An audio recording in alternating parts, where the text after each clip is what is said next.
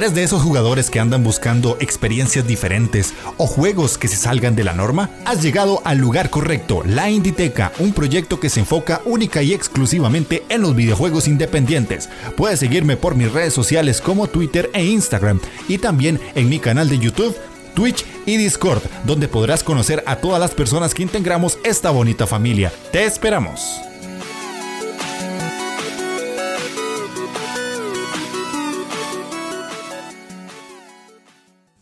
Jugadores, ¿cómo están? Sean bienvenidos a la Inditeca, el podcast dedicado exclusivamente a los videojuegos independientes. Yo soy Jeff de Astora y como ustedes están viendo en el video para los que están en YouTube, hoy tengo un invitado sumamente especial. Más adelante voy a contarles el por qué, que es Javi, el espectrumero. Él, como muchos de ustedes sabrán, si vienen desde sus redes, es una persona que se enfoca y especializa en los juegos relacionados al Spectrum.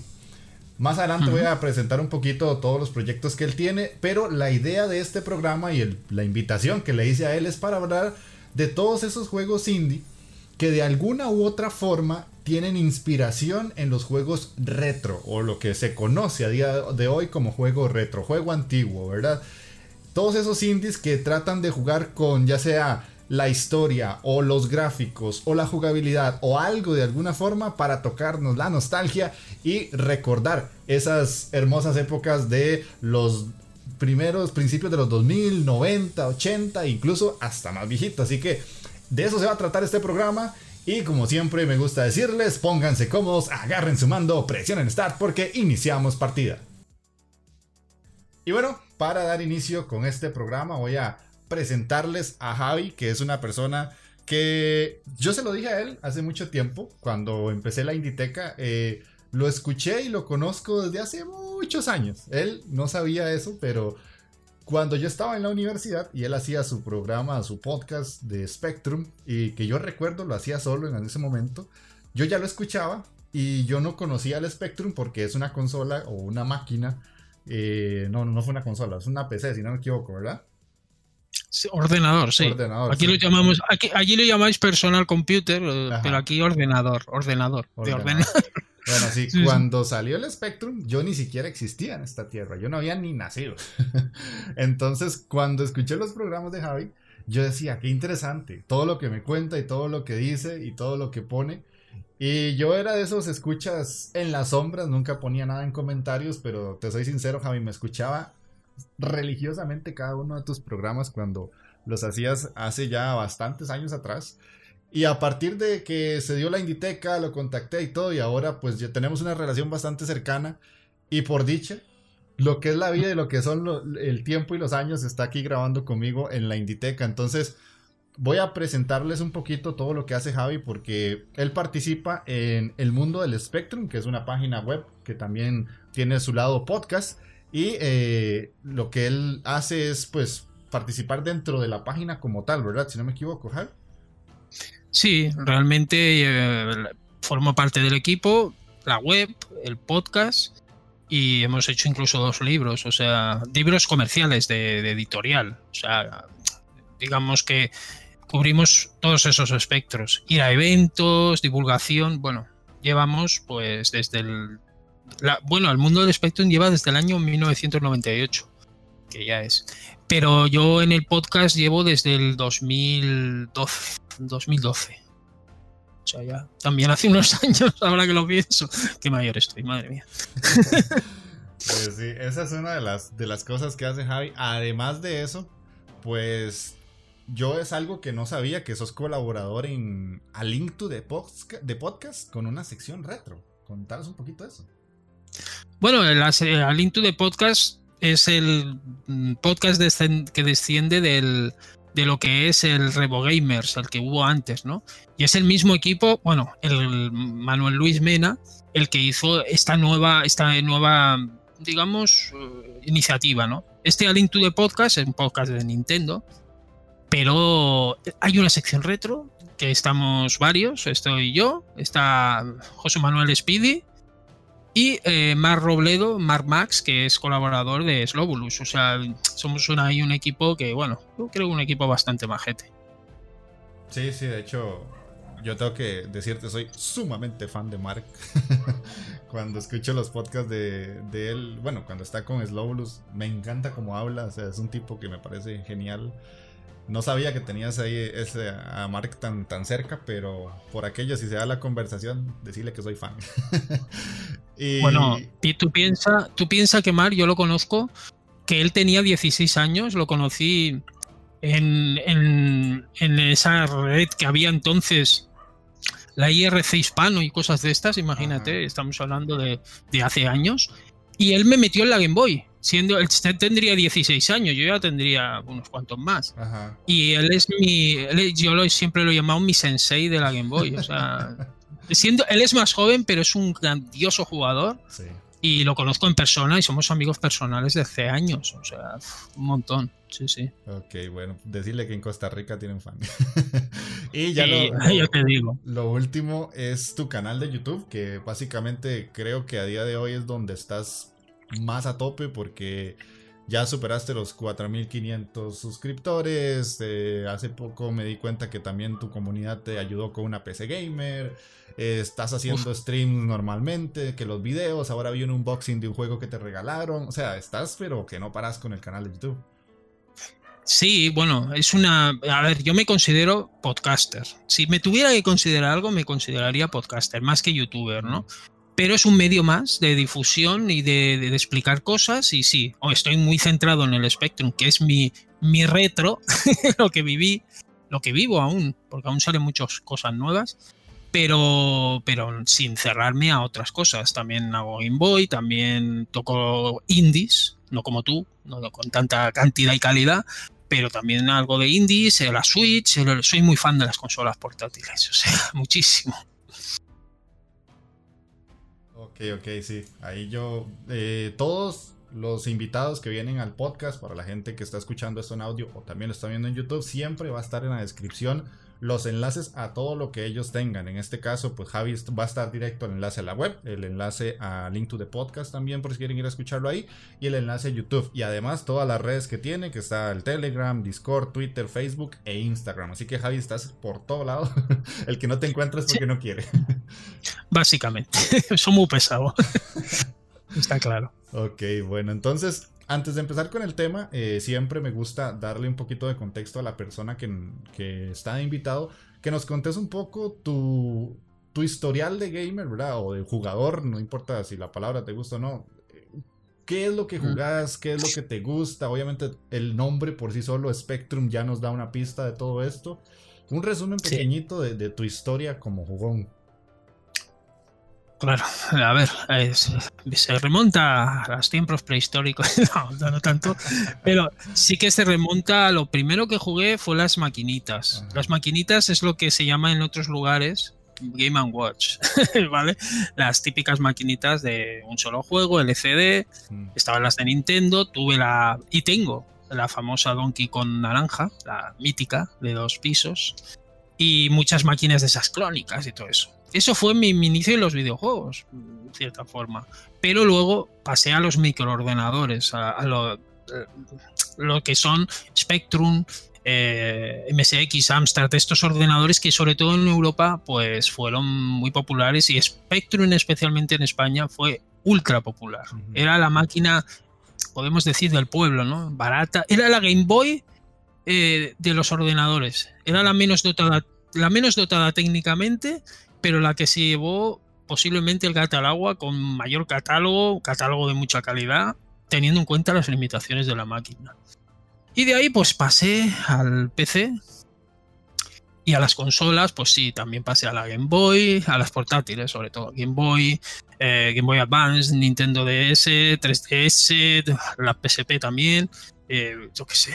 Y, y el PC hace nada, pues como bien has dicho, los suscriptores se juntaron a traición y entre 40 personas me compraron un PC que, vamos, he pasado de Atapuerca a la, al, vamos, a la actualidad, vamos, de, un salto. He pasado de, poder ya apenas tirar de juegos indies sencillos con mi antiguo PC a un juego que maneja mm, con, con dignidad los juegos actuales. O sea, un mundo. y eso, a muy grandes rasgos, es mi vida con los videojuegos. Entonces, para que vean que traigo a alguien que tiene conocimiento suficiente para hablar del tema. Y la idea de este podcast, vamos a dividirlo como en dos, dos secciones, como siempre. Va a ser la primera que hasta cierto punto va a ser teórica, vivencial y de experiencia personal de cada uno de los dos. Y después de eso vamos a hablar de juegos para obviamente darle conocimiento a todos ese tipo de personas que nos escuchan sobre eh, videojuegos que se parecen al tema que estamos hablando, que en este caso es el retro. Así que traemos varias preguntas que vamos a responder. De una vez quiero advertir porque es un tema que muchas personas saben lleva la polémica hasta cierto punto. Lo que vamos a decir es nuestra opinión, ¿verdad? Y no es como que sea totalmente cierto ni una verdad. Esto es, como dice Javi, cada uno tiene su retro. Mi retro es totalmente diferente al de él, porque como acabo de decir, cuando estaba el Spectrum yo no había ni siquiera nacido. Entonces son dos visiones muy distintas, pero eso no quita la idea del tema, que es juegos indie que hasta cierto punto se inspiran en lo que se jugaba hace 20 o 30 años atrás. Así que vamos a responder esas preguntas. Insisto, si alguien se va a molestar por lo que decimos o si va a expresarse en los comentarios por favor háganlo desde el respeto, nada cuesta ser un poquito adultos y entender que esto simplemente es un hobby que amamos montones y que cada una de nosotros va a tener una opinión pues un poquito distinta a la que tal vez ustedes tengan. Pero empezando con la primera pregunta, que te lanzo, Javi, que ya sé que, que estás sufriendo porque son complicadas. Vaya pregunta. Tú, eh, me has traído a traición. Vaya, vaya, vaya preguntas me has hecho. Venga, va. Suelta, suelta. La primera de ellas es: ¿qué entendemos por un juego retro? Desde tu perspectiva, ¿qué se entiende por eso? ¿Tú, ves que esa es una pregunta a, a, traición? Es que esa traición. ¿Qué entendemos por juego retro? Uf, complicadito juego retro, ¿qué sería? Juego clásico, juego con jugabilidad dura, eh, juego con estética pixelar o de eso. Pues es un poco de todo eso, pero a la vez no, lo es. O sea, sí y no. Es, complicado. Además, tu retro es uno, mi retro es otro. Eh, los chavales de ahora, su retro será, yo qué sé, el Fortnite de aquí 20 años. ¿Qué es retro? es la pregunta, ¿no? Pero bueno, a grandes rasgos mm, es muy general pensar que lo retro está más asociado pues a la etapa, yo qué sé, 16 eh, bits, arcades, 8 eh, bits y todo eso. La gente lo relaciona mucho con eso. Pero ya te digo, hace nada, hoy mismo había alguien que decía, PlayStation 2 tiene, no sé, tantos años y ahí eran más de 20, una burrada. Entonces es, ¿es retro o no es retro? Sí. Mm, eh, pero claro, si eso es retro, entonces, ¿qué es la, las 16 bits? Prehistoria. es muy complicado. Es, eh, y la jugabilidad. Jugabilidad dura es sinónimo de retro, supuestamente. Yo qué sé, yo no veo. El Demon Souls es jugadora dura, pero yo no lo veo retro. la jugabilidad dura, la fuerza no es retro. Sí que es verdad que muchos juegos de entonces, y eso lo voy a decir, por ejemplo, en los microordenadores, es un caso muy claro tenías 48K de memoria. A veces un juego, un juego del tirón, si te lo conocías, a lo mejor duraba 20 minutos acabárselo. Entonces es verdad que había juegos que se los alargaban de manera artificial, metiéndoles pa, pa, dificultad. Pero tampoco eran todos los juegos así. Había juegos bien equilibrados. No muchos españoles, porque eran los españoles éramos duros, pero jolín, había juegos ingleses con una jugabilidad muy bien medida. Y entonces yo qué sé, es muy complicado. Y dentro de las consolas igual. Hay juegos muy duros, tipo para mí, como Mega Man, que sería eso, pero hay otros que no son tan, los Kirby no, no son tan duros. Entonces, eh, yo qué sé, hay mucho, hay mucho debate, el retro es complicado, es complicado. Sí, de hecho yo me preparé aquí un, poquito de información porque me di a la tarea de buscar para ver si habían webs en español que definieran qué es retro desde su perspectiva, porque en inglés sobra texto, ¿verdad? Pero en español, no sé por qué eh, los latinos y los, los de habla eh, hispana tenemos hasta cierto punto mucho conflicto con eso. Y eh, encontré una página que se llama gamerdick.es, que es como el diccionario gamer, por decirlo así, que pone retro es dicho juego o videojuego antiguo que no tiene un, un, parámetro asignado para el mínimo de años que debe tener para considerarse retro, pero se podría establecer un alrededor de 20 años como mínimo. Dicho de un jugador que tiene una afición a jugar videojuegos retro. Son definiciones de diccionario sumamente mal hechas, pero que en una página por lo menos están, que más o menos va de la mano con lo que acabas de decir, que 20 ah. años no es, o sea, es mucho. Y si somos un poco eh, de hacer memoria, hace 21 años salió la PlayStation 2, salió en el 2000. Claro, claro. Entonces, ¿es retro o no? ¿Verdad? Es, retro.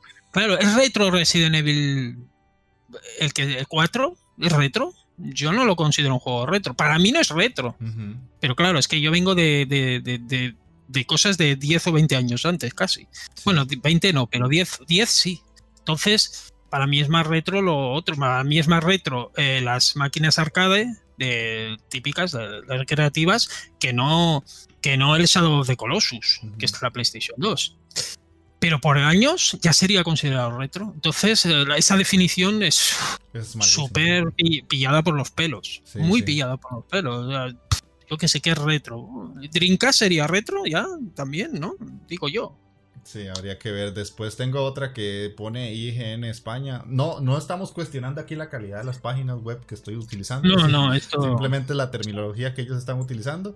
Que dice, mm. eh, siempre alude a algo antiguo que ya no está de moda, que estuvo en su momento. Es un concepto que hasta hace unos años era puramente nostálgico, pero con la aparición de juegos independientes en escena se ha recuperado para hacer alusión a una determinada estética o mecánicas casi siempre referidas al pixelar, chiptune o con una dificultad más alta de lo que la industria nos tiene acostumbrados hoy en día.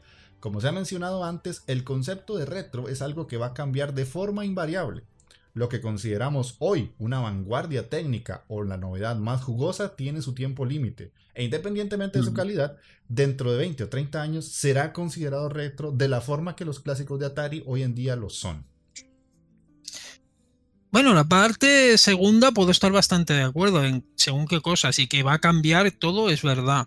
Pero eh, lo del pixel art, vale, sí. Muchos juegos serían pixel serían eh, estética retro, pero una cosa es la estética y otra cosa es la jugabilidad.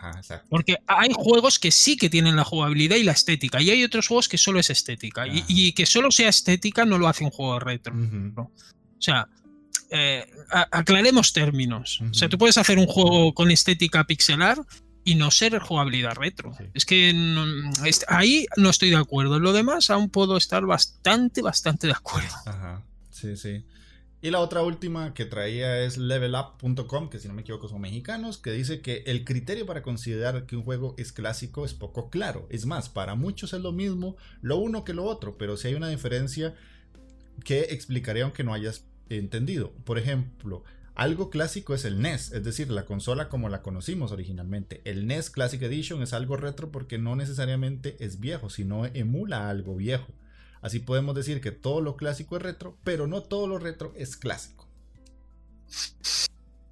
Me gusta que haya separado retro y clásico. O sea, son, para mí, eh, ya, ya te he dicho que a mí la palabra retro no me acaba de gustar del todo. O sea, me gusta más, igual que hay cine clásico, no, se suele decir, yo que sé, Nosferatu no se considera una peli retro, se considera un, clásico.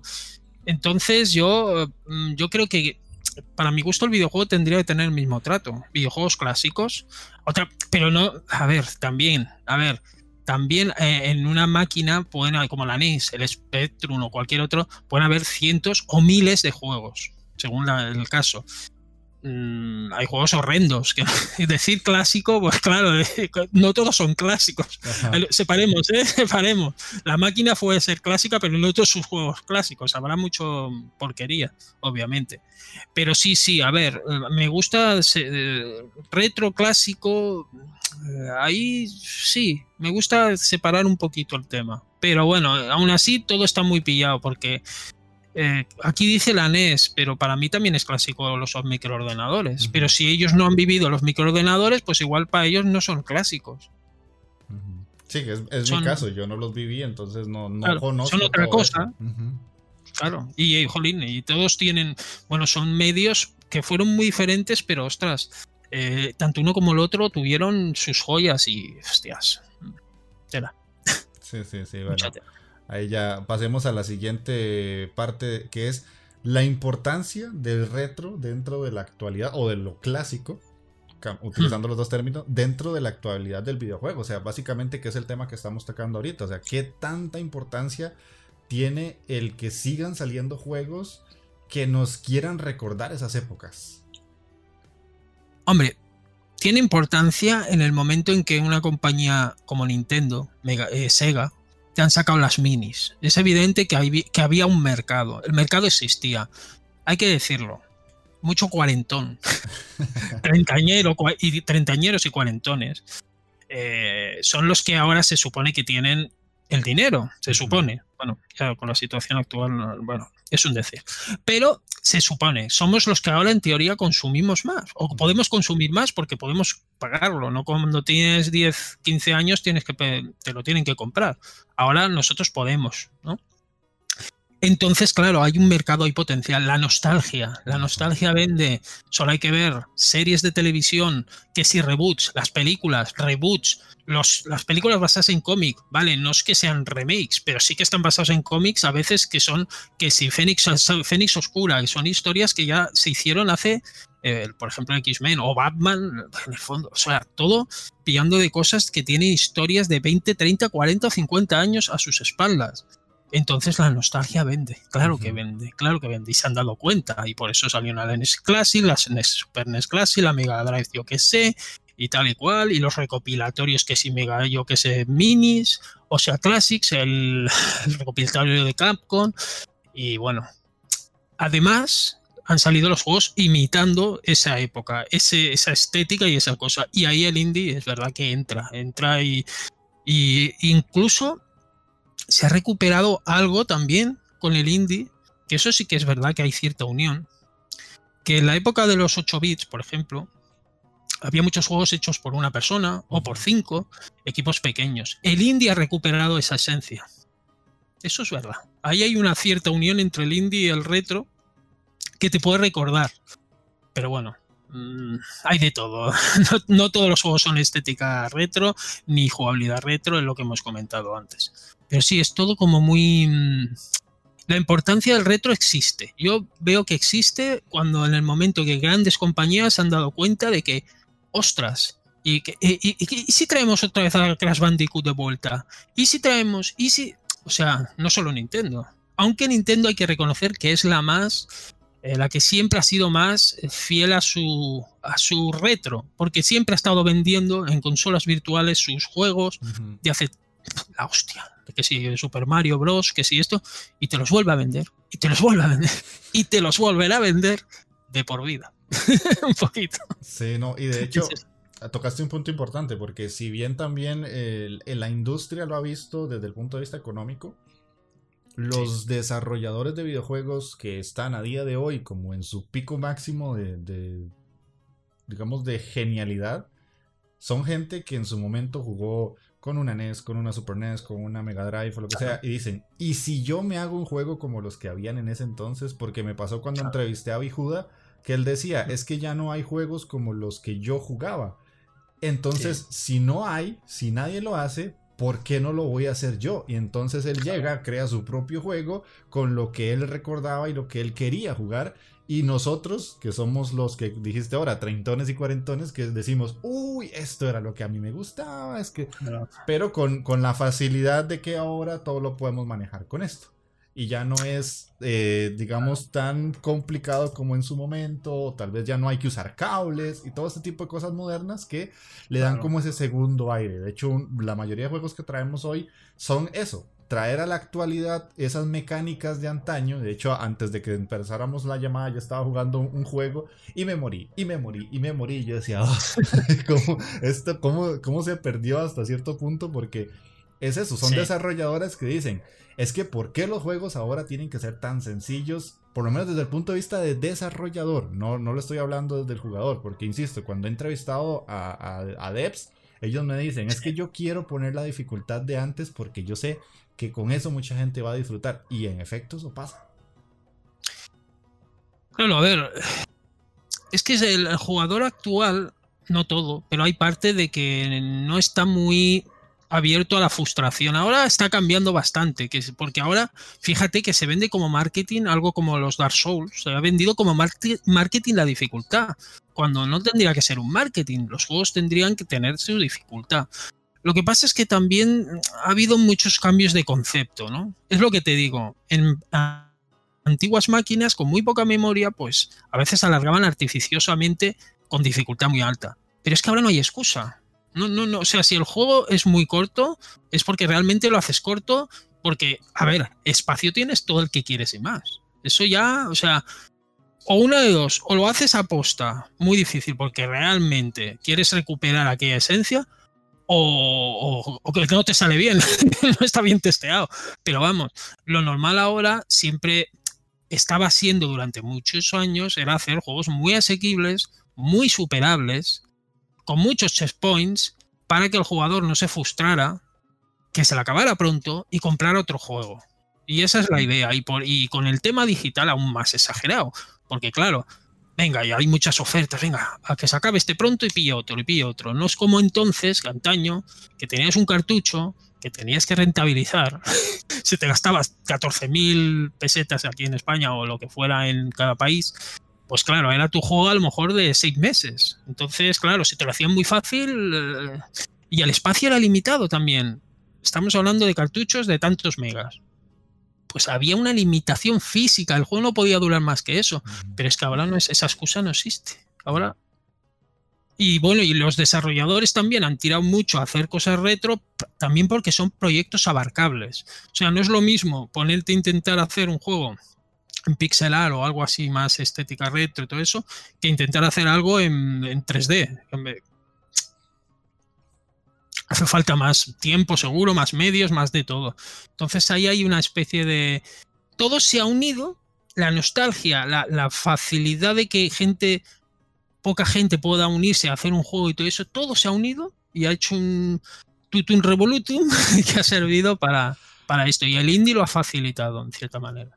Sí, sí, de hecho, y acabas de tocar un tema importante que es el de la siguiente pregunta, que si el pixel art es retro o solo es un estilo de animación, porque mucha gente tiende a confundir eso y me ha pasado, lo he escuchado en podcast, no voy a decir nombres porque no quiero hacer polémica estúpida, que hay personas que dicen, no, no, es que eso como es pixel art, eso yo ya lo jugué cuando estaba joven, ya no quiero volver a jugar eso. O es que, no, es que se parece a los juegos de NES, qué pereza. O se parece a los juegos de Super NES. No, eso ya no es lo que yo quiero a día de hoy. O me ha tocado gente que dice que, si es pixel art tiene que jugarse solo en pantallas pequeñas porque eso solo así se va a ver bien. Entonces, ¿es hmm. un estilo o es algo que se puede entender como que va de la mano con lo retro, nada más? A ver, la mayoría de juegos retro, muchos sí que es verdad que van a, a tirar de pixel art por muchos motivos. Lo que hemos dicho, eh, estos juegos indies que buscan la estética retro y todo eso, pues hecho por poca gente, lo que, lo que he comentado hace un momento, ¿no? Pero no, o sea, eh, no tiene nada que ver. El, el, pixel art a la fuerza no va a ser un juego de, de, estilo retro, de jugabilidad de antaño. No tiene nada que ver. Hay juegos que son pixel art, pero no capturan esa esencia, ¿vale? No la tienen. Y otros como bueno, vamos a citar el que, el que tú mm, quieres citar. Shovel Knight, Shovel Knight sí que sería un juego que captura la esencia de los de antaño, pero no se limita solo a capturar la esencia de antaño, añade cosas. No es un juego de NES clavado, o sea, tiene algo más que un juego de NES clavado, pero sí que tiene la esencia y tiene la estética. Ese lo tiene todo y por eso es considerado uno de los grandes de, los indies, posiblemente, ¿no? Podríamos decir. Pero hay muchísimos juegos de estética pixelar que se quedan solo en la estética. Eso no lo hace un juego retro, lo siento, pero no. Y hay juegos pixelar que, no son, bueno, yo qué sé, es que claro, pixelar es, es todo tan, mm, no sé, juegos en 2D ya la fuerza va a ser retro, pues no, no, tampoco. O sea, es que es yo lo veo muy, muy, muy, muy debatible. Mucho. Sí, de hecho, yo, ah, yo tengo en mente varios juegos. Uno de ellos es Celeste, que si bien es pixel art, es un juego sumamente moderno que hasta cierto punto quiere traer ciertas cosas, pero ya en, en, general el juego ya como un paquete completo me parece un juego simplemente con estética pixel art y con una jugabilidad tremendamente moderna. Que, mm. o sea, si tratas de pasarlo a otra consola o viejita, o sea, un Super NES, posiblemente hasta habría que limitarle muchas cosas porque se mueve con las ventajas de la programación actual. Tengo por ahí otro en mente que se llama Undermine, que ya eso es un juego pixel art que ya llega al high beat, que además de eso es eh, vista isométrica con roguelike, o sea, ya son cosas sumamente actuales que se ven bien porque es actual y son cosas que uno dice, ok, sí, en algunas ocasiones llegas a leer algún artículo, escuchar a alguien de un podcast que dice, ah, es que con estética retro, no. Como decís vos, hay que art, pixel art no necesariamente. Y otra cosa que es importante, el pixel art de ahora está sumamente cargado de detalles comparado al de antes. No quiere decir que sea mejor o peor, simplemente que ahora tenemos unas herramientas un poco más modernas que permiten llevarlo a niveles absurdos y uno llega a ver cosas extremas como Noita, que es un juego en pixel art que cada pixel se mueve. cada pixel. no, O sea, es que lo hace brutal. Claro. Es verdad, y algunos emitan esa estética 8 bit, pero otros 16 bit, otros 16 bit embellecido, que sería ya dices, hostia, esto, esto es este, esto es pixel art, pero no es, eh, no es imitando la NES, ni, ni los 8 ordenados de 8 bits, es otra cosa. Entonces es todo como muy pilladito. No, yo no, ahí estoy con. El pixel art es un estilo, pero no a la fuerza retro. Separemos. Sí. Exactamente, sí, estamos totalmente de acuerdo. Y la siguiente pregunta de 5 es, para hacer un juego indie, categorizarlo como inspiración de retro tiene que ser difícil a fuerza. ¿Qué crees? yo creo que no tiene por qué. O sea, hoy, hoy por hoy, a ver, es que lo que te digo, se tiende a pensar que todos eran muy súper chungos, que todos eran súper difíciles. sí que había muy difíciles, sí que habían alargado algunos juegos, pero ostras, el Mario 3 es muy difícil y es un clásico y es un juego retro.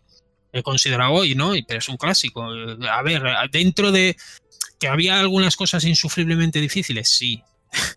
lo que pasa es que, claro, Claro, eh, son difíciles respecto a la jugabilidad que hasta hace cuatro días era lo, que se pedía. Eh, muchos checkpoints, claro, respecto a eso sí que eran difíciles. Pero hombre, no sé, ni tanto ni tampoco. Y fíjate que ahora es lo que te he dicho, el marketing de vender, ah, mi juego es difícil. Mm, pues vale, no, no, no sé. No sé, un juego retro es difícil. Yo qué sé.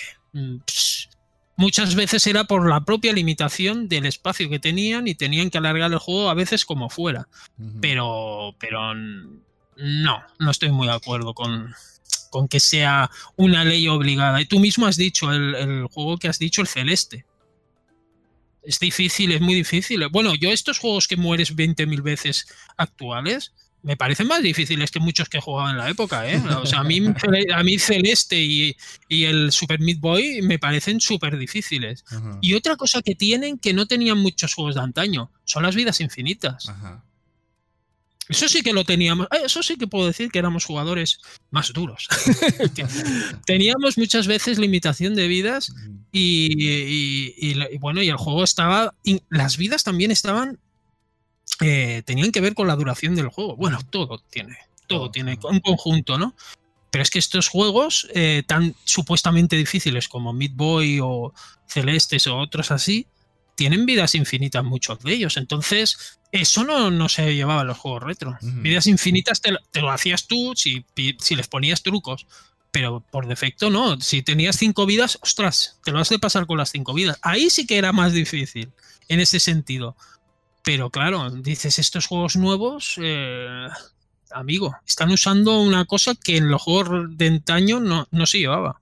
De hecho, los juegos actuales lo que más quieren, en lugar de que lo intentes mucho, es que lo jugues mucho. Por eso los juegos de ahora tienden a tener DLC y expansiones. Y que si jugas un Binding of Isaac, ahora dentro de unos meses sale una expansión que le agrega 200 horas. ah, entonces ya es, es algo muy novedoso. Entonces la dificultad va de la mano con el engancharte a jugar más horas. No de que lo intentes a completar una historia corta, sino que, que pases muchas horas en ese juego. Básicamente es captar tu tiempo, lo que se lleva ahora. Sí, sí, sí. Los DLCs y lo que tú has dicho. Y muchas veces, pues, es expandir el juego lo máximo posible. Es así, es verdad. Y los juegos procedurales, estos, los de roguelike, bueno, eso es impensable entonces. O había, había alguno, pero ahora se están poniendo de moda y a tope. Es una pasada. la verdad. Y ya la última parte que traemos de esta primera sección del, del podcast es la nostalgia como arma de doble, de doble filo al crear un indie. Aquí te, te, doy un poquito de contexto. Esto lo traigo porque, eh, como lo dijimos ahora al inicio, nos tratan de vender la nostalgia pero no solo la nostalgia va de la mano de quien compra el juego, sino también de quien crea el juego, y por eso ponía ahora el caso de Bijuda. Y también porque hasta cierto punto, cuando un juego trata de parecerse a algo que ya existió, muchos jugadores tienden a decir que o es una copia y por eso no lo compran, y otros tienden a decir que es que el que yo jugaba hace muchos años era mejor y por eso no le dan la oportunidad a un juego nuevo que tiende a tomar inspiración de lo, de lo que estaba anteriormente. Sí, eh, cuando tú tienes una referencia, un referente, eso puede, eh, la, nostalgia es muy peligrosa. Es un, el velo de la nostalgia embellece mucho las cosas. Entonces tú a lo mejor eh, recuerdas aquel juego fantástico de yo que sé, de la época, maravilloso, y claro, si ahora sacan uno y no llega a los niveles que de eso, pues dirás, ¡guau! Es malísimo. Eh, lo malo es que igual pones el original y no era tan, tan, tan bueno, que a veces pasa también. en fin. Pero sí, sí, eso es un, arma de doble filo. Te puede salir muy bien o te puede salir catastrófico que, o servirte de un nombre de entonces. Yo qué sé, yo qué sé. Por ejemplo, haces un el típico remake que ha salido de un juego clásico que a veces es, a veces ha salido bien, pero a veces no. A veces es horrible y, te han comparado con el original y dicen esto no vale para nada, esto es horroroso y sí, yo lo veo un alma de doble filo bastante, bastante chunga. Te puede salir muy mal. No sé. Lo que vas a vender posiblemente por el nombre ya y por la estética, eso también. Sí, y de hecho también que eh, es tan de doble filo que también pasa que los, algunas personas, yo me incluyo, muchas veces mm. yo no, yo siempre lo he dicho aquí en el podcast, cuando yo era niño, o sea, mi familia era bastante pobre, yo no tenía consolas y muchas veces cuando salen juegos, para mí es la primera vez que voy a jugar algo que para una persona es como lo más grandioso que tiene en su vida. Y hmm. Puede ser que yo incluso sea hasta más target para ese tipo de experiencias actuales que la persona que tiene la nostalgia y quiere revivir algo en su momento. Imagínate qué hubiera pasado si el el Street of Rage 4 no saliera tan bien como salió. O sea, cómo le hubiera ido. ¿Verdad? Entonces. Mira, eh, a mí eso me resultó muy interesante porque, por ejemplo, yo tengo el gusto. Voy a hacer spam, pero creo que es un spam bueno. Que es el, una sección que tengo en el, en el junto al, al amigo Víctor Fernández del Complejo Landa. ¿Vale? En su canal, el canal bueno, ahí está el spam de, un podcast fabuloso que es el Complejo Holanda, vaya por aquí por delante. Y, ahí tenemos una sección que se llama un Open Spectrum. Y es una persona joven, como tú, porque él debe ser de, seréis de edad parecida, jugando una máquina como la que fue mi, mi red, que sería mi retro, ¿no? Y es refrescante. Es refrescante ver cómo lo veis de otra manera. El mismo juego a lo mejor yo lo he visto de una manera, un clásico mío, lo ponéis vosotros y, me, ha dicho algunas cosas que digo, jo, pues es verdad. me ha enseñado cosas de juegos que yo conocía de hace 30 años. Esto es un poco lo que estás diciendo. vosotros lo veis desde un velo distinto. Y eso a veces es sano. Es sano para gente como nosotros. Y a ti te pasará en el futuro, seguramente, que lo vea alguien más joven y diga, oye, pues esto, y, esto otro. Y dices, hostia, pues tiene razón, ¿no? A lo mejor yo no me había planteado esto y tiene toda la razón. Sí, no, de hecho te digo, ya me pasó una vez porque hay que, hay que hacer memoria. Es que a veces las personas tenemos una memoria muy mala, y yo incluido. Mm. El Xbox 360 salió hace 15 años ya. Salió en el 2005. La PlayStation 3 salió en el 2006. Estamos hablando de hace 14 años. Bueno, más bien sería 16 años y 15 si contamos que ya estamos en el 2021, aunque llevamos un mes, ¿verdad? Y cuando yo le puse por primera vez a una persona muy cercana, que es mucho más joven que yo, obviamente, el primer Uncharted, me dijo, ¿y esto tan viejo que es? Y yo, pero no está tan viejo. o sea, para, mí es nuevo, Uncharted. Y cuando, Imagínate. Y cuando veía yo las cosas que hacía, y, cómo interactuaba con el escenario y los saltos y me decía, pero ¿por qué no está esta mecánica que para él es actual? Yo decía, pucha, sí, ¿verdad? y tal vez nosotros a día de hoy lo tenemos muy fresco porque sacaron hace poco un remaster para Play 4 y que si eh, lo compras y tiene la mejora que Full HD, que 4K, o sea, entonces tu cabeza te engaña y te dice que salió hace poco tiempo. Pero no, es un juego que salió hace ya más de 10 años. Y uno es como, ¿cierto? ve vos, ve vos lo que es la vida y lo que uno tiene en su cabeza idealizado de lo que jugaba hace muchos años que no parece tan viejo, pero sí, duele, pero sí. Y estás hablando de hace 15 años, pues imagínate yo que te hablaría del año 84, 85, estamos hablando de y imagínate ese mismo niño le pones, yo qué sé, por decir algo, lo más antiguo, el Atari 2600, lo flipa. ya te dirá, pero esta porquería que es, ¿qué es esto? ¿Qué es estos palos? ¿Qué, qué son estos? O sea, aún peor, aún peor. Pero por otro lado hay algo bueno en el indie, y esto el indie sí que lo ha hecho, y me gusta, y es algo que, que no entra en la pregunta, pero me gusta y lo quiero, y lo quiero añadir porque creo que es conveniente. La estética pixelar, como hemos dicho antes, y toda la estética y toda la jugabilidad de algunos juegos, como Shovel Knight o otros, han atraído a unos nuevos jugadores a pensar que cuando de entrada, antes, yo que sé, a lo mejor hace 5, 10 años, un chaval veía un juego así y decía, qué porquería, mm. qué viejo es esto, qué antiguo. Ahora lo ven y ya de entrada ese rechazo no, no, no pasa. Porque han jugado a Shovel Knight o juegos así. Y entonces ya como mínimo le dan la oportunidad. Ya no, ya no es el desprecio de hace 5 o 10 años, a lo mejor que eh, dirían, ¡ah! ¿Qué es esto? ¿Qué, Ah, juegos 2D. Bueno, lo que no, dicen que le pasó un poquito en su tiempo al Castlevania de la Play 1. Aquel que, porque quería la gente juegos 3D y veían antigua, madre mía.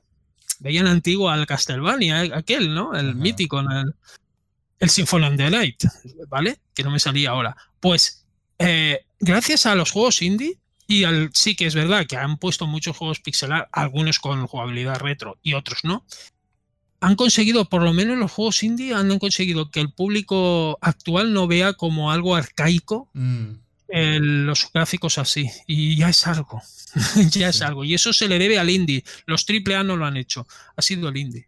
Sí, exactamente. Ahí tenés un punto muy, muy valioso. De hecho, eh, básicamente el que se me viene a la cabeza, que es el juego casi que bandera de todo esto, podría hmm. decirse que es Undertale, que es un juego que es en blanco y negro, pixelado. Hmm y que mucha gente ahora adora.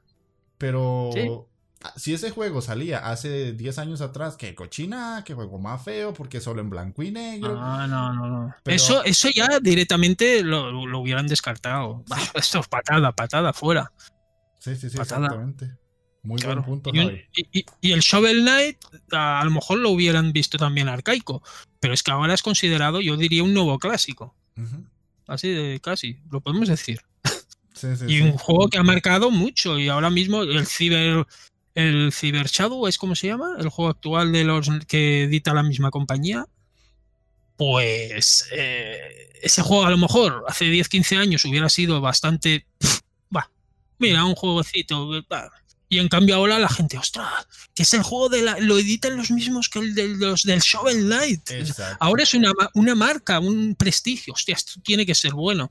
Y no, ahí son jugadores de, de a lo mejor jovencitos, de, de, 30 o de 40 años los que lo juegan. O sea, varias generaciones de jugadores están jugando al mismo juego. Eso es, eso es un, milagro. milagro. sí, sí. sí. Entonces, vamos a terminar acá la primera sección del, del, programa y vamos a la segunda que ya es hablar de jueguitos. Ahora sí vamos a entrar en carnita porque eh, cada uno de nosotros trae cinco juegos que desde la perspectiva de cada uno tiene como esa esencia eh, retro, clásica, como quieran llamarle. Y eh, vamos a comentarlos un poquito. Para la gente que está en YouTube va a haber un video conforme uno va explicando al otro para que se dé una idea de cómo es por si no lo conoce y también por si lo quiere jugar. Así que vamos a poner aquí el primero que te toca a vos, Javi. Ahí está. ¿Qué, ¿Cuál sería en este caso? Yo lo tengo acá, pero decirlo. Bueno, si no me equivoco, el primero sería el Lumo, ¿verdad? que es un juego de, Sí, es un juego editado por Triple E, vaya nombre, Triple E. Y la gracia de este juego es que es un juego isométrico, pero isométrico al estilo de los clásicos de los microordenadores. O sea, me voy bastante atrás y de también de los de la NES. O sea, en la NES lo más parecido que tendrías a este juego es el Solstice, Solstice, ¿vale? El Solstice. O, y en ordenadores, pues tendrías el Batman isométrico que salió o uno que se llama mítico Head Over Hills. Pues este juego captura esa esencia, totalmente la captura. Es más, es una pasada porque hay guiños a, a este juego que te he dicho de Spectrum. Es más, cuando empieza el juego, se ve al personaje en plan que va por el, por el campo todo eso y entra en un sitio que hay máquinas arcade y llega al final de una pantalla y hay un espectro. hay un soniditos de carga, o sea, y se mete, es como el protagonista se mete dentro del ordenador y se vuelve en una especie de brujito con su capa y sus historias y la jugabilidad es isométrico de entonces, o sea, con sus saltitos, no, tiene elementos así rebuscados ni no. Es, va, va en ese palo. Por lo tanto, es un isométrico old school de los que veías en, en ordenadores de los, de los 80, en la Game Boy, que hubo varios, y en la NES incluso. Este sería el primero. Sí, la verdad es que este yo lo conocí hace poquito, pero hace poquito, hace poquito, porque vi un video de un gringo que hablaba del humo y yo así como, ah, mira, y vi que en Switch estaba como muy, muy barato. Y fue como, mmm, me interesa. Y ahora lo traes y, y, ya si es por recomendación tuya, me interesa como por dos veces más. ya te digo. Este además yo lo tengo, bueno, lo tengo por aquí en mi colección de Switch en físico, incluso. O sea, eh, es que la, Switch en esto es una maravilla. O sea, la cantidad de indies, mi colección es mayoritariamente de indies en Switch en físico. Es que es una maravilla. Para mí es, en ese sentido, es es la maravilla del. Bueno, ya hiciste un programa dedicado a, la unión del, de Switch con, con los indies y es evidente. Lumo es jugabilidad pura de isométricos de los 80. Jugabilidad pura. Mm. Total.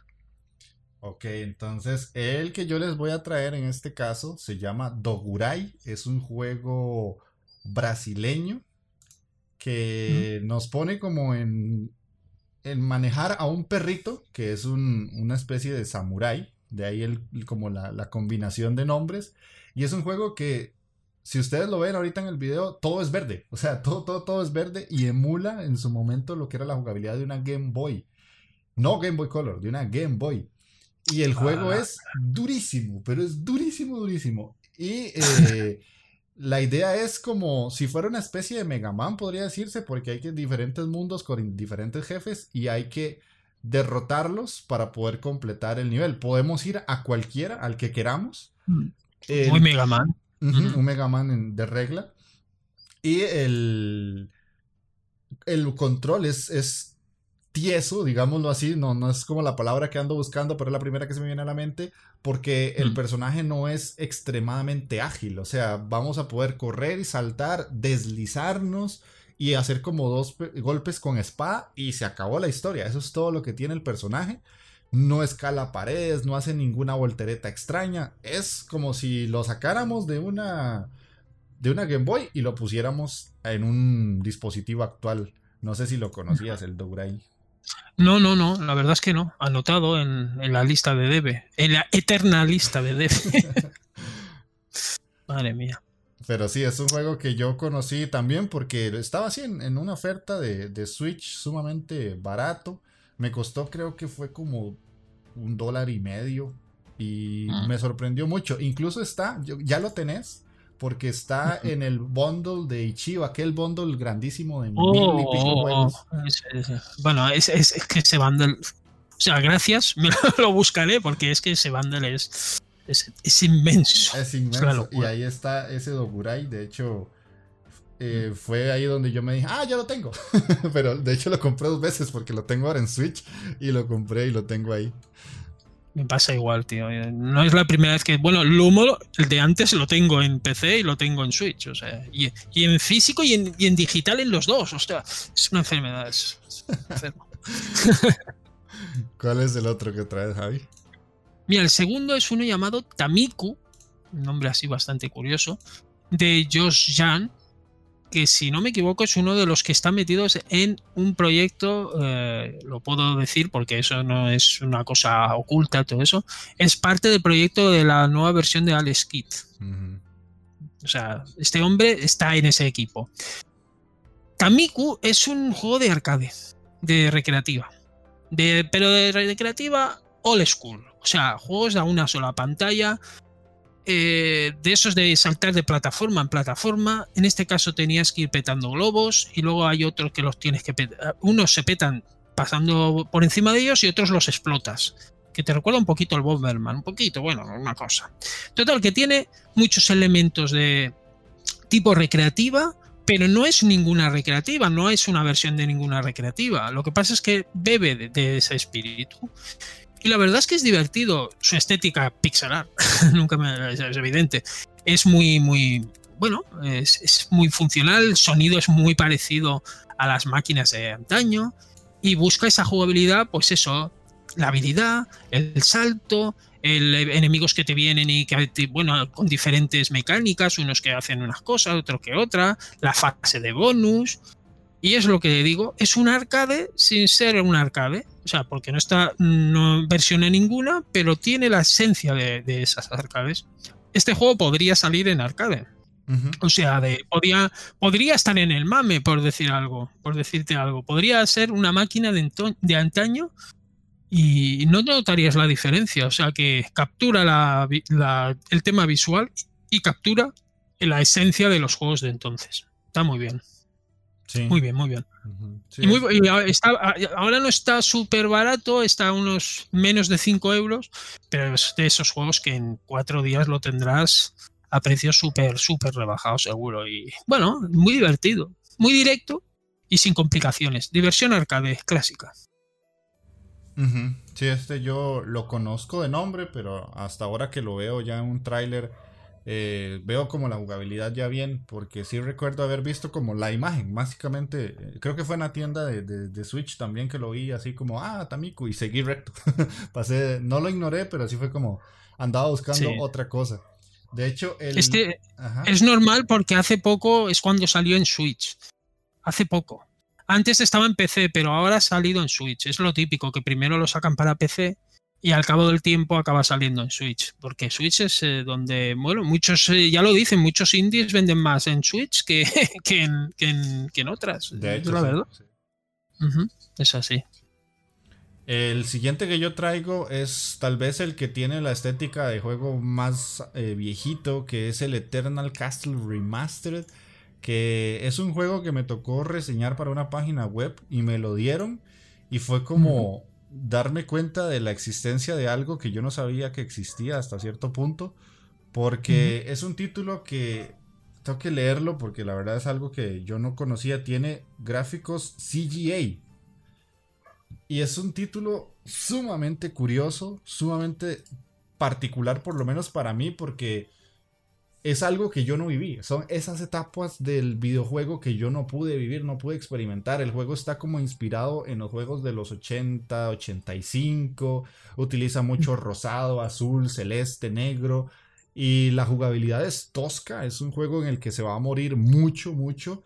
Eh, nos trata como de dar ese tipo de jugabilidad similar a lo que vendría siendo un Prince of Persia en cuanto a los saltos y movimientos del personaje.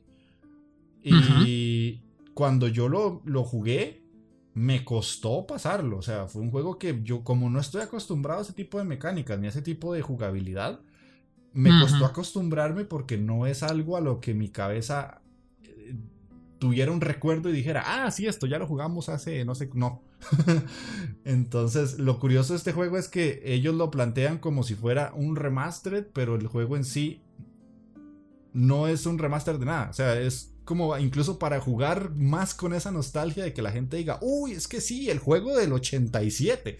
Y después se van a buscar y se dan cuenta que el juego no, nunca existió. Es un juego moderno que te, que te digamos, te, trolea un poquito para que mm. caigas en esa mentira, entre comillas, de que es un juego traído del pasado y adaptado a las nuevas consolas. Este lo he visto. Lo he visto y lo que tú dices, esta estética es CGA. Esta es la estética del PC CGA de los tonos de cuatro colores. Eh, bueno, los, los PCs ahora son la Master Race, pero en los primeros tiempos eran máquinas no pensadas para juegos. Eso es la verdad. Y tenían gráficas, pues esto, de cuatro colores con tonalidades rosadas, espantosas para mucha gente, y que ahora, mira, lo venden como algo mm, estético para recuperar la esencia esa. Este es uno de esos que, este sí que no creo que lo tenga, en el bundle no, creo que esté, pero este juego me llama la atención porque yo también pasé de al, como te he dicho, de los microordenadores, pasé al PC y vi, y viví el CGA. Entonces, este me llama. Y la jugabilidad Prince of Persia, para mí, Prince of Persia es también corazoncito.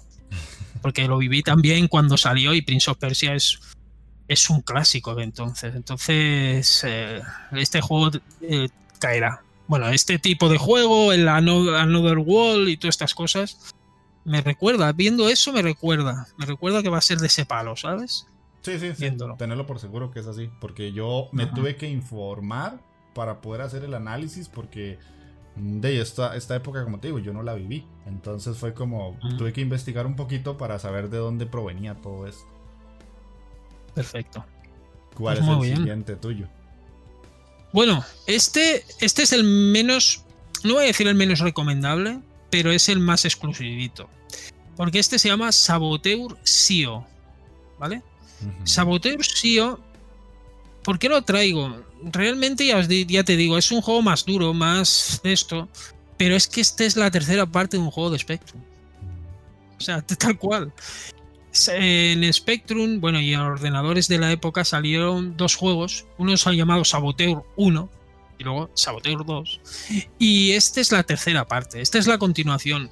Y tiene encima la cosa de que el programador uno de los programadores, bueno, está un tal Sam Fabric, pero está junto al programador original de antaño, que se llama Clive Townsend.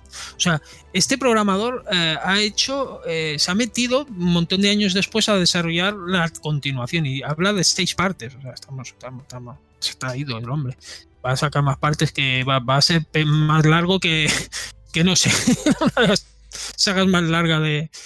La cosa es que al nivel de jugabilidad hay momentos que sí que intenta recuperar la esencia de aquel juego, pero luego hay cosas que mm, es un juego, yo creo, un pelín fallido. Mm. ¿Vale? O sea, mm, se queda medio camino. No contentará a los de antaño y tampoco llegará a los de ahora.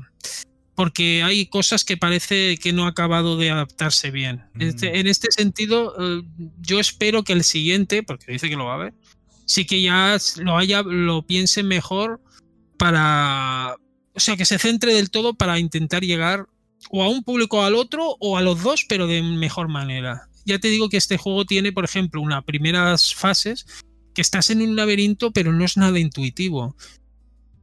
En nosotros en su momento, a lo mejor es lo que te digo, teníamos un juego y duraba meses y éramos muy cabezotas, pero el jugador actual tiene miles, millones de juegos a su mano en, el ordenador, en el móvil y todo eso, como no le entres medianamente rápido, te va a decir a otra cosa. Y este juego a mucho público actual no le llegará por eso. Porque se sentirán, bueno, estoy en este esto, no tengo no, no hay ninguna intuición, ahí ha fallado. Ahí ha fallado. Pero bueno, lo traigo por eso, porque es un juego con estética retro y retro, y el autor es retro, es de la época. pero ya te digo, es un poco fallido. Pero bueno, lo traigo por la curiosidad. Ok, ok, sí. Eh, yo no lo conocía. Hasta ahora que me lo mencionas y que me lo pusiste ahora en el, en el documento, yo no tenía ni idea de, este juego. O sea, para mí esto es de un descubrimiento, básicamente. Mm. Y una cosa curiosa es que tiene la posibilidad de poner paleta, gráficos Spectrum, gráficos eh, Commodore 64, gráficos Game Boy. O sea, tiene filtros en plan eso. Eh, tiene su gracia, pero ya te digo, mm, es un poco fallido el juego. Yo no quería dejar por fuera eh, de básicamente el juego del momento que es Cyber Shadow, que todo el mundo está hablando de él, que todo el mundo está diciendo que es como lo, más de lo más a día de hoy. Y yo que ya he podido jugarlo, ya he podido tenerlo, eh, por lo menos incluso en stream, me parece que es una joyita. Tal vez no es tan revolucionario como The Messenger, pero sí me parece un juego muy rescatable, no solamente porque lo hizo una sola persona, sino porque si alguien quiere jugar algo actual que tenga ese saborcito añejo de lo que había antes, eh, por lo menos ah, por ahí de los 90, este juego hmm. lo tiene todo. O sea, tiene la dificultad, tiene la música, la estética, el gameplay, todo está como muy bien cuidado y se siente como una carta de amor hacia ese tipo de juegos. Si bien tiene cosas modernas que será checkpoints muy cercanos, o tal vez que los enemigos en sí no van a ser tan tan complicados como lo eran en antaño, pues es un juego que se adapta muy bien a traer algo que mucha gente pedía y lo modifica hasta cierto punto para que, como dijiste ahorita, el jugador actual no se sienta tan abrumado por una dificultad que lo sobrepase. Entonces, para mm. mí Cyber Shadow es algo que tenía que salir acá. Curiosamente salió hace un par de, días ah, atrás, entonces yo dije, cayó perfecto para el programa. Perfecto. Este juego ahora mismo, bueno, en España son unos 15 euros, mm. eh, unos 15 dólares. ¿Los vale? Para mí sí. Yo es que mm. lo estoy jugando en Game Pass, pero si te soy sincero, para mí sí los vale porque el juego eh, te va a llevar tus horas, te vas a morir muchas veces, vas a intentarlo varias veces, no es como que lo vas a pasar en dos horas, no, es un juego un poquito más largo.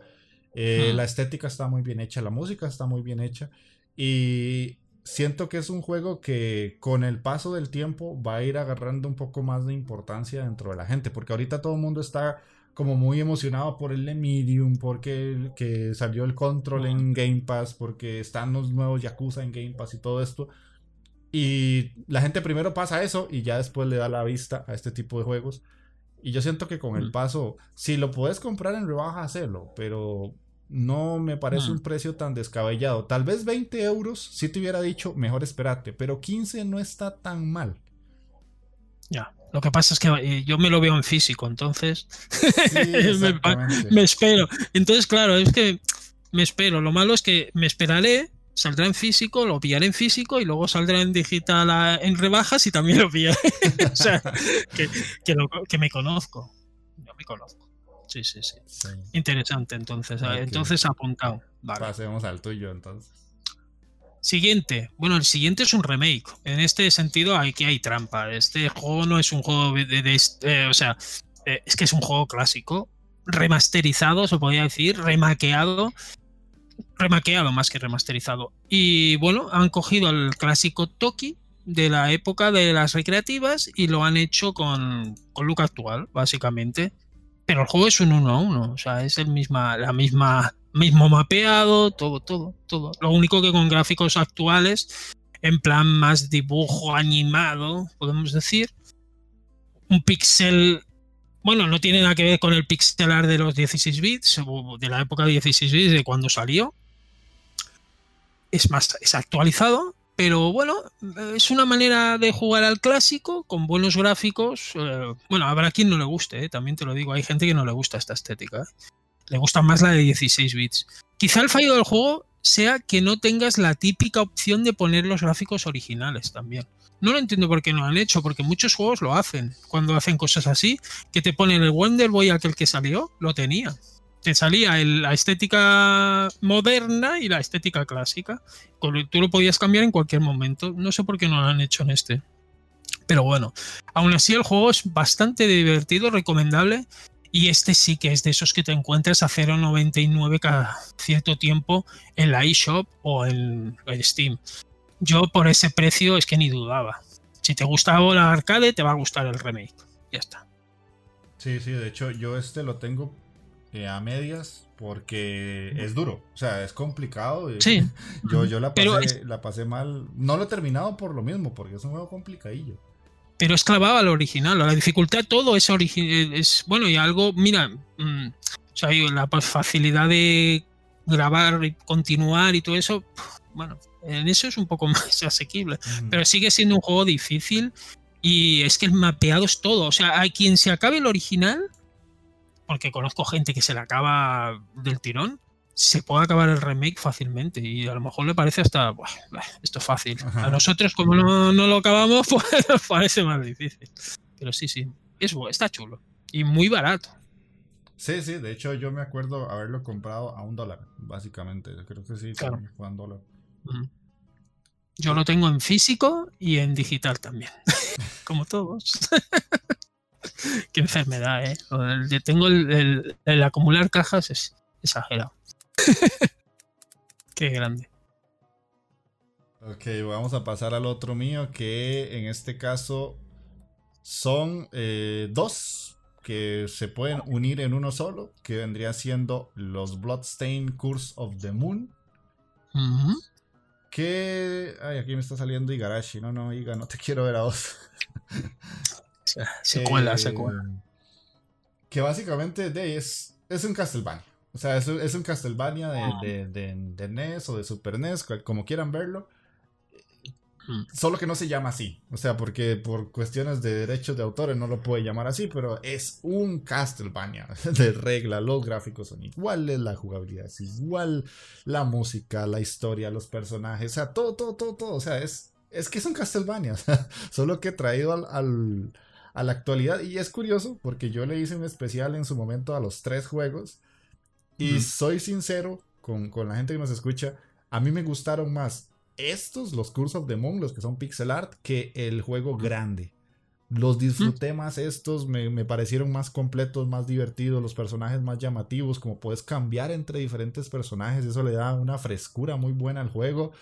Es una especie de estrategia porque según qué parte del escenario hay un personaje que es más útil que cualquier otro para según qué enemigos, contra los jefes pasa lo mismo y tenés como que ir pensando siempre eh, en qué momento utilizarlos y cuando salió la segunda parte te cambian los personajes y ya no estás usando a los de la primera y es otra cosa, es otra cosa, es la misma esencia pero con otra jugabilidad y se siente sumamente bien, o sea, son juegos que yo digo que literal te traen de vuelta porque cuando los estás jugando, tal vez lo único que no te pega a que estás con algo viejo es que lo estás jugando en un monitor actual o en una pantalla. Pero si lo estuvieras jugando en una tele de tubo y sentado en el piso con unas galletas y un vaso de leche, vos decís, esto es, esto es lo como si yo estuviera en ese momento. Eh.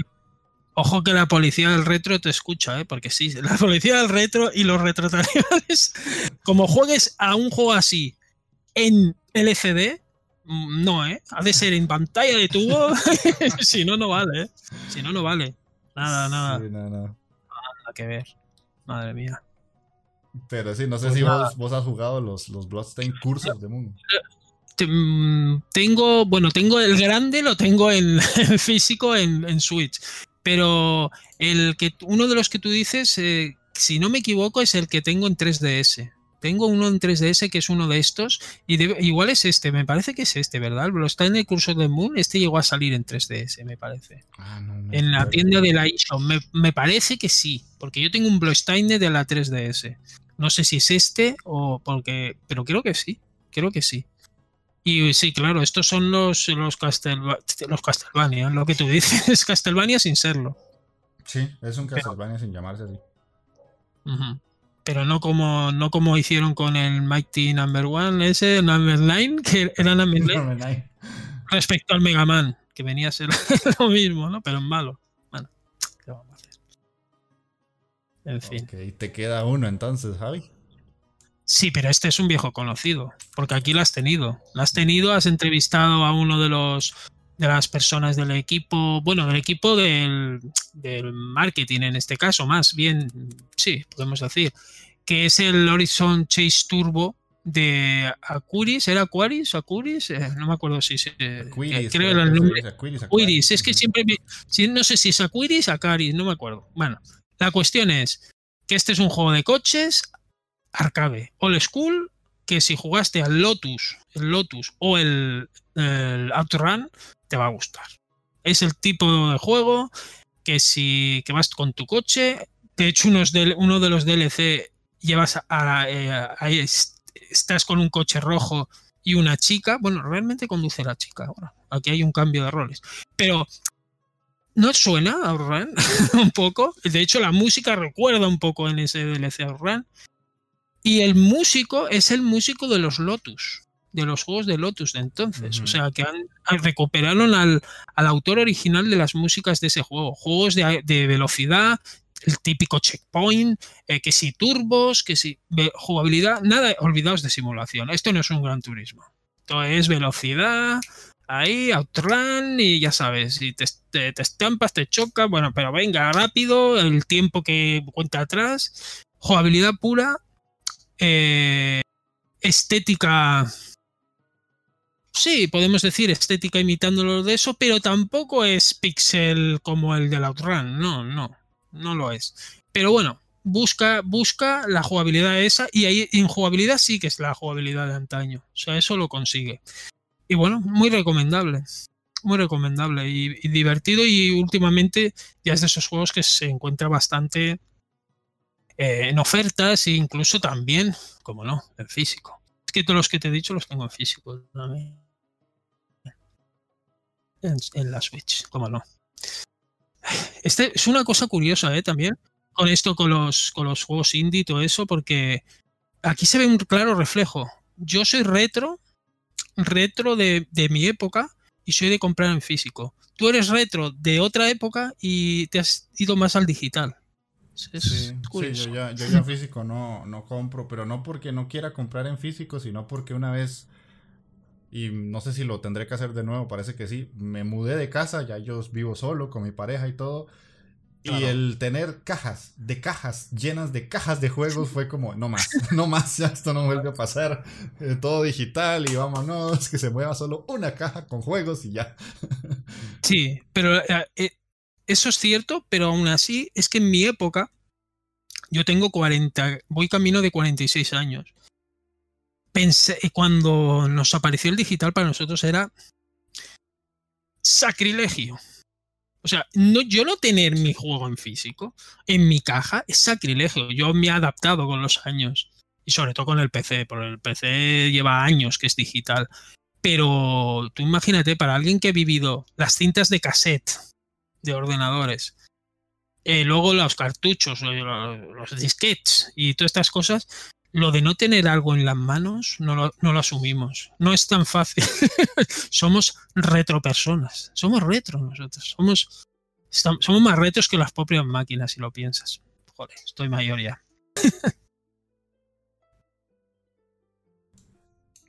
Ok, y el juego que me hace falta a mí ya para cerrar estos 10 que traemos es el Oniken, que también juego brasileño de Joy Masher. Y estaba como dudoso entre traer este y el Blazing Chrome, pero este me parece un poco más de, de lo más, más, más antaño que pude traer. Es un juego que eh, hasta incluso la historia es 80s, básicamente. Sos un personaje que está luchando contra un eh, emporio de máquinas que están destruyendo el mundo y vos sos ese único hombre que queda súper fortachón y poderoso que va y los destruye a todos para salvar a la humanidad. Qué más ochentero que es. y de hecho lo estaba jugando antes de que empezáramos a grabar. Y yo te dije, me, me estoy muriendo infinidad de veces. El juego sí, este sí tiene vidas. Eh. Normalmente salís con tres vidas y puedes ir encontrando unas dentro del escenario y llegas a tener cuatro, cinco. Pero si te morís del todo, tenés que volver a iniciar. Y si ya te salís del juego, tenés que volver a empezar el juego desde la primera pantalla. Entonces, ya eso sí es jugabilidad así como que traída de, de, esas épocas. Y no solamente tienen este, o sea, Joy Masher es un estudio brasileño que ellos incluso dentro de su eslogan del, del, estudio dice We Know Retro, nosotros conocemos el retro y tienen, tienen este Oniken, tienen el, el Blazing Chrome que es una obra de arte. Mm. Y eh, Joy Masher, vamos a ver, el otro que se me olvida es el Odalus que también vendría siendo como una especie de juego de NES, pero con personajes más bien como vikingos y como tipo guerreros bestia, que también era una temática que se llamaba, se llevaba mucho en esas épocas. No sé si has jugado al al Oniken. Al Oniken no, pero los otros dos sí que los conozco, curiosamente. Pero sí, sí, sí, son esta gente, bueno, si son los mismos que han hecho lo del Breathing Clone, que es pues, un contra, básicamente. Bueno, se ve la estética, se ve por dónde van y se ve el estilo de juego. O sea que me, me lo apunto, me lo apunto este también. Porque eh, este tipo de juegos, bueno, lo que tú has dicho, eso de, de, perder todas las vidas y luego tener que reiniciar desde el principio, eso sí que es muy old mm, mm, sí, sí, sí. Sí, de hecho, estos juegos, bueno, el Blazing Chrome no, pero el Odalus y el Oniken yo los he visto en digital en Switch a un dólar. Eh, cuando hace rebajas, yo los he visto. Es que es eso, el Odalus y el, y el, y el otro que, que has citado, esos dos, eh, los, sí que los había. no, el Brazin, el Brazin es ah, el que he visto. Esos dos sí, pero este no, no, Niken no eso, pero vamos, eh, apuntado, apuntado y este también le voy a dar. Sí, incluso hasta los he visto a... Ahí se me puso otro que no hay que poner, pero bueno. Ahí este, los he visto incluso hasta en un pack que los venden en el Switch, los dos juntos como por 5 euros. Eh, no, me, no me crees necesidades, por favor. que acabo de cobrar, que acabo de cobrar. Madre mía. Es lo malo de escuchar este programa, lo malo es eso, que creas necesidades. Entonces no es plan, no es plan. A veces hay que taparse el oído.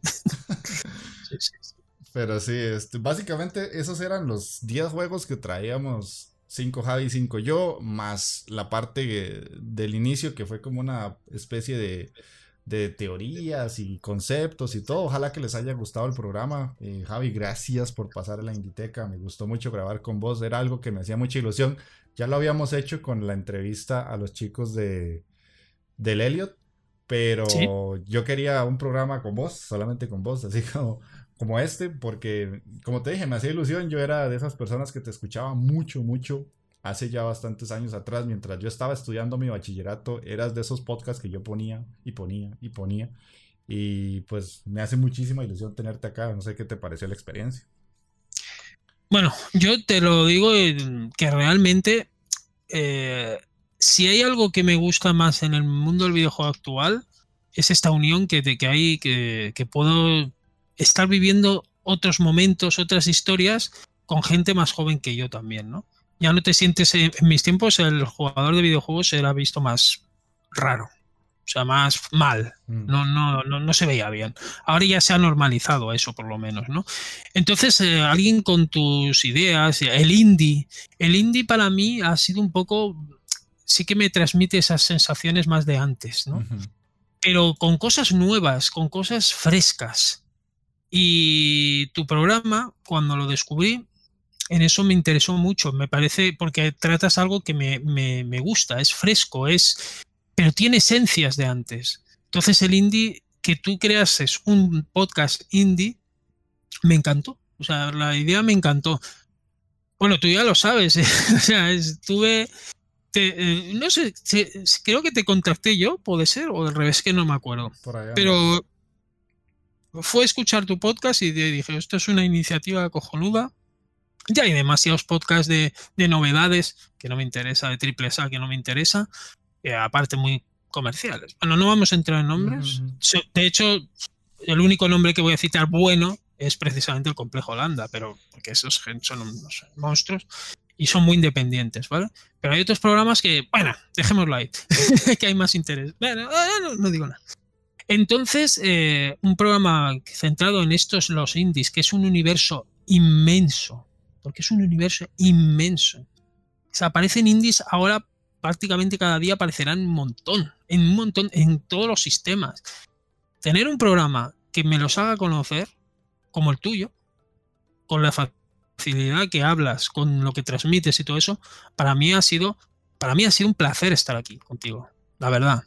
Sí que lo del Elliot fue entretenido de eso, pero este es el primer programa que estoy directamente hablando contigo de algo que me gusta, me apasiona y a la vez eh, conociendo cosas, aprendiendo de ti, la verdad, mm, es así. Porque estoy aprendiendo de ti, es lo bueno, el feedback este la, que nos transmitimos y sobre todo es eso. Tengo la suerte y creo yo de que no me he quedado en lo de bueno, o sea, el pasado estuvo bien, está bien, pero no hay que cerrarse, tío. Y ver, eh, escuchar programas como el tuyo es fresco y te hace que la mente siga avanzando y el videojuego es era bueno antes, también había mucha purria, porque la había, ahora y en el futuro. Yo soy yo amo los videojuegos y por lo tanto un programa como el tuyo es fabuloso. Y punto, y aparte, ya está. Ok, bueno, Javi, gracias por esas palabras. La verdad es que lo, lo aprecio montones. Eh, a mí me gustó mucho la experiencia también. Eh, te insisto, espero que no sea ni la primera ni la última. Eh, tengo varias ideas que me están rondando la cabeza para volverte a traer acá porque hay que sacarte el jugo. Vos sos una persona que sabe mucho de, videojuegos y hay que, hay que hacerte hablar porque hablar con vos de videojuegos es, es, es interesante, es, es, muy, muy rico escuchar cómo alguien aprecia tanto eso, el videojuego y no solamente se queda con las consolas y las marcas que al final esto es lo que la Inditeca más e-, evita, que es el hecho de que no se hable del videojuego, porque al final lo que nos divierte es eso, o sea, no solamente es como que, ay, sí, qué lindo la Play, la PC, el Switch o lo que sea, no, lo que importa es el, juego, lo que nos pone la sonrisota en la cara cuando estamos jugando y cuando decimos, oh, ¿qué es eso tan bueno? Básicamente, esa es la idea, entonces, para la gente que nos está escuchando, ya saben, Javi tiene proyectos a montones, repito, el mundo del Spectrum, la página web, que pueden ir a leer varios análisis, pueden tener ahí directo todos los enlaces a todo lo demás que hacen ellos, no solamente es Javi el que está en eso, hay varias personas más. Está a Link to the Podcast, que es donde él ahora nos comentó que participa junto con otras personas en una parte de sección retro como tal. Y el canal de YouTube, que es donde más vida le da, que lo pueden encontrar como el espectrumero Javi Ortiz. Ahí es como lo pueden encontrar. Y ya saben, en Twitter, Facebook, Instagram, como Javi.ortiz Carrasco, es como sale él, por si quieren ir a conversar, que ustedes le escriben y Javi siempre responde, eso es lo bueno. bueno, siempre que puedo, sí, ahí está. sí, sí, no, es fácil encontrarme en las redes y en ese sentido, y, lo he dicho, un placer, un placer, y bueno, eh, para mí ha sido un placer venir aquí cuando tú quieras, pero hazme preguntas más fáciles, que, que te, estás pasado, ¿eh? Al final, al final que es un juego reto en conclusión. no lo sé. no, no, no, lo definimos. Es, muy complicado. todos tenemos, quedémonos con eso, todos tenemos nuestro retro y, te, y, y los que vengan después tendrán su retro y, y disfrutemos de los videojuegos. Punto. Sí, básicamente. Con eso cerramos el programa. Para la gente que escuchó esto hasta el puro final, muchas gracias por quedarse. Esto fue el episodio 6 de la segunda temporada de la Inditeca. Ya saben que se sube un programa cada 11, 12 días aproximadamente. Hace poquito, el último programa que se subió fue hablando del diseño de niveles en juegos independientes. Además está el canal de Twitch para que me vayan a ver jugar indies, obviamente. Y si quieren pasarse a hablar con todas las personas que forman parte de la Inditeca desde el punto de vista de comunidad, está el Discord que queda siempre en la descripción de los programas para que vayan y se unan y hablen con nosotros de videojuegos o de cualquier otra cosa. Ahí somos amigos, ahí no hay no hay rivalidades, simplemente es gente apasionada por esto. Así que eso sería todo por el programa. Chao Javi, nos estamos hablando y viendo la próxima semana. Hasta.